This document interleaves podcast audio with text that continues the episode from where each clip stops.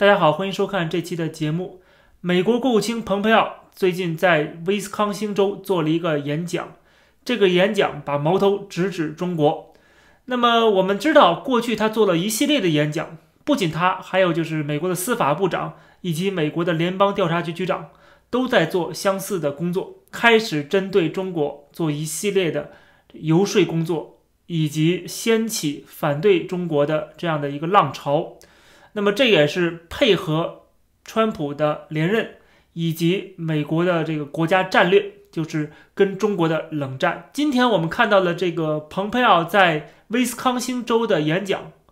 我觉得是更进一步啊，针对中国的一些行动要来了。为什么这么说呢？之前他是要把整个大的方向给确定啊，包括在尼克松图书馆，把美国过去几十年的战略完全扭转。并且说服所有人，这是有利于美国的国家安全和国家利益的。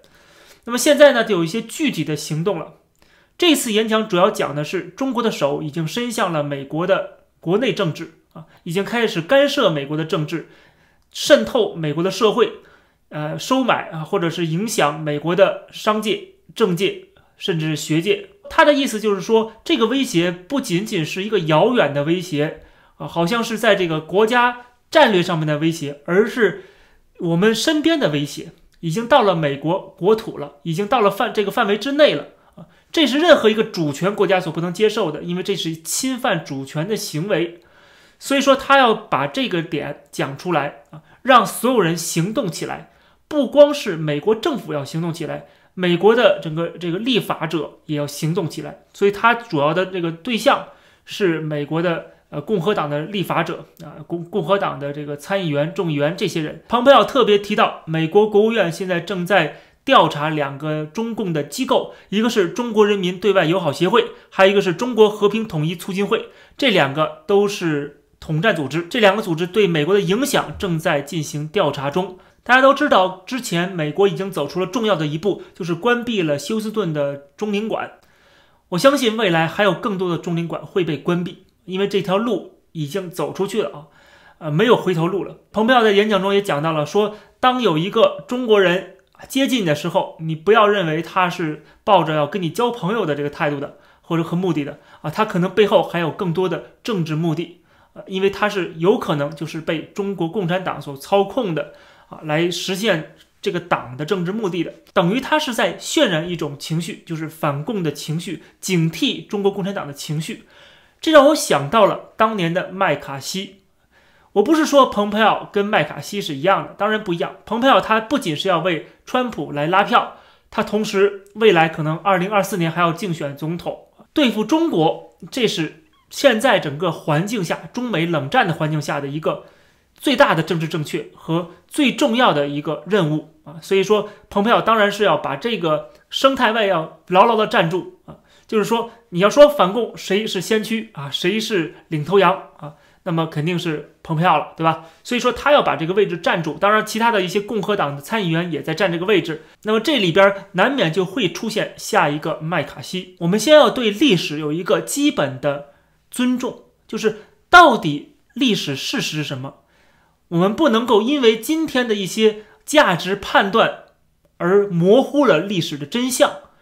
当年的麦卡锡怎么出来的？为什么麦卡锡叫做麦卡锡主义，而不只是他一个人，而是一个主义，一种思潮？这个是很重要的。当你讲到了一种思潮的话，那就不是这一个人可以左右得了的，它是整个美国的思潮，整个美国政坛的一股风潮。可以说，所有的支持麦卡锡主义的人，都是跟麦卡锡一样的。都是这样的参议员或者政客，政客对吧？美国政客，所以大家去看当年麦卡锡作为一个默默无闻的，并不是表现很好的这么一个参议员，突然的成为了最当红的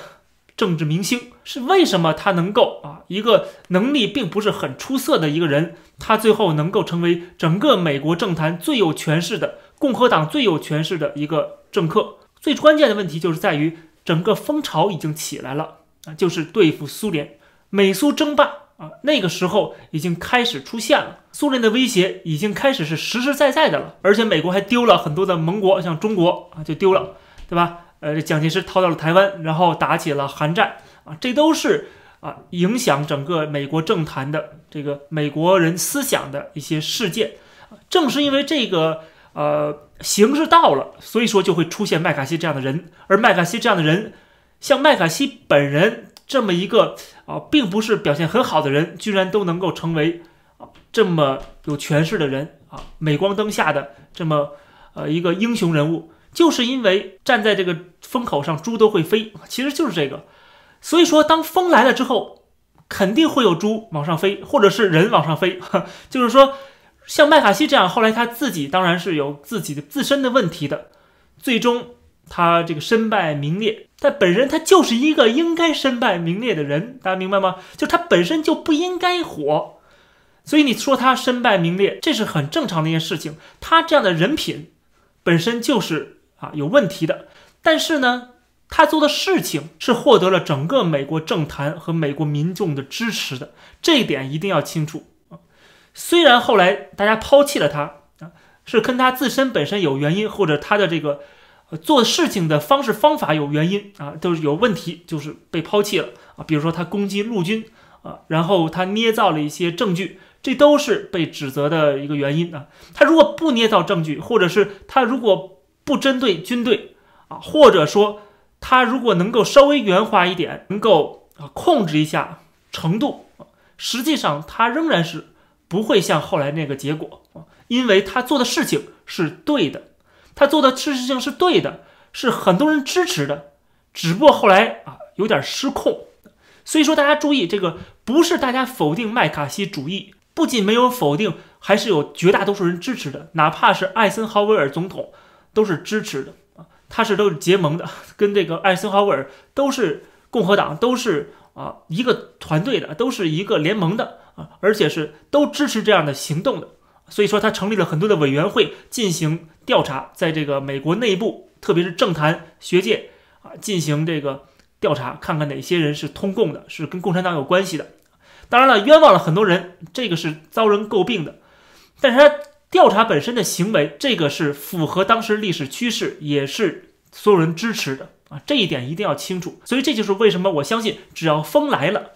只要形势到了，一定会出现麦卡锡，或者是比麦卡锡更聪明一点的、更有智慧的啊，这个人品更好的啊这样的人出现，那可能他会做出的比麦卡锡的成就更大，而且也不会落得最后麦卡锡那样的下场。大家还记得最近美国总统川普开始调整。美国政府的媒体战略，任命了新的首席执行官，而且现在这个对美国之音也进行了调查，啊，美国之音的这个头也是被开除了啊，他自己辞职了，啊？进行了清洗，他不是抱怨说美国的官方媒体居然站在中共的那个立场上啊，来批评他自己啊，他当时是对这个美国之音是做出这样的指责的，大家记得吧？那么我们不要忘了，当年的麦卡锡开始进行调查的时候。最开始的调查对象就是美国之音。当时的麦卡锡在一九五三年的时候，他说美国之音是共产党的同情者，而且迫使三十多名的雇员辞职。我们看到了，这就是标准的开始进行了一个内部的清理的这个行为啊。麦卡锡当时是拿美国之音第一个开刀的啊，后面一步步、一步一步来的。今天同样的，美国总统川普也是拿美国之音开刀的，对不对？然后开始调查美国内部是不是哪些人跟共产党有关系。这一次因为学到了一些之前麦卡锡的一些经验，所以说呢，他可能做的不会那么过啊，不像麦卡锡那么过啊，最后招致了一个反效果。这一次他可能会一步一步的比较稳健的来做这样的工作啊。所以说到目前为止，我们看到了至少从共和党这边还没有说言辞批评或反对川普政府。啊，在这个对内部的清理啊，因为清理的是敌人，是共产党。当然了，由于现在面临这个选举问题，他们可能还是不太愿意啊，不觉得这种行为啊有可能是在帮助川普连任。所以说，民主党还是在批评蓬佩奥，他们认为蓬佩奥不应该介入这个两党的斗争。其实这也是一种模糊地带，也说不清楚啊。因为蓬佩奥做这样的演讲啊，那也是一种。表达现在的这个美国政府的态度啊，也是呃代表美国的利益的。你说他是不是为川普拉票？他起到了这么一个作用，这个是承认的。但是你又不能指责他只是为了川普拉票啊，他并不是说号召所有人投川普一票，他只是强调中国共产党对美国的渗透、对美国的影响。这个不管是谁上台，这句话都是没有错的。总之呢，在这个大的环境底下，很多事情历史就会重演，该做的事情还是要做，就是说对共产党的清洗，特别是在美国境内进行这样的调查。看看是谁是跟共产党走在一起的，谁被共产党利用和渗透的，这个是美国政府的职责所在，他必须要做这样的工作啊。蓬佩奥在演讲中讲了，他说不是所有事情都交给美国政府来做啊，政府以外的像立法者，他们也要负起责任。当然还有就是商界的人士、地方政府，面对共产党、面对中国政府和跟中国有关的这样的机构组织啊，跟他们联系的时候要多留个心眼，要警惕。如果能做到这一点。啊实际上，美国政府的工作没有那么大啊，也不需要麦卡锡啊进行这个呃说好几万人是通共的。实际上，我相信今天的这个中国对美国的渗透或者是渗透的努力，并不比当年的苏联要差，因为今天的中国已经被西方接纳进入整个这个资本主义的全球化了啊，它已经跟美国有很多深度的融合了。所以说，我相信今天共产党的渗透要比过去有过之而无不及。那么自然，麦卡锡主义当然就会复活。这是美国人维护自身的主权啊，或者是自我清洁的一个重要的一步啊，他一定会这么做。所以，我们未来一定会看到更多这样的情况啊。不光是这两个呃统战组织会被美国调查啊，不光是这个中国的媒体被美国驱逐，还有就留学生被美国啊该逮捕逮捕，该驱逐驱逐，对吧？很多这样的情况，很多这样的案例啊，包括甚至前几天不是又传出一个消息，就是纽约的一个警察曾经啊还参加过美军的藏族的一个人士，他就是这个跟共产党联系，提供情报，就是在美国的这个西藏团体的一些情报提供给中国的领事馆，他现在已经被捕了，对吧？这样的人一定会一个接一个都会被挖出来。当中国的手已经伸向美国的时候，美国不可能没有一点动作。特别是当两个国家开始产生敌对的状态的时候，这样的动作就会越来越多啊，越来越凶。那么，在伴随着中美的贸易脱钩、科技脱钩啊各方面的脱钩，冷战一定会越打越热。这期的节目就跟大家先聊到这儿，感谢大家收看，我们下期再见。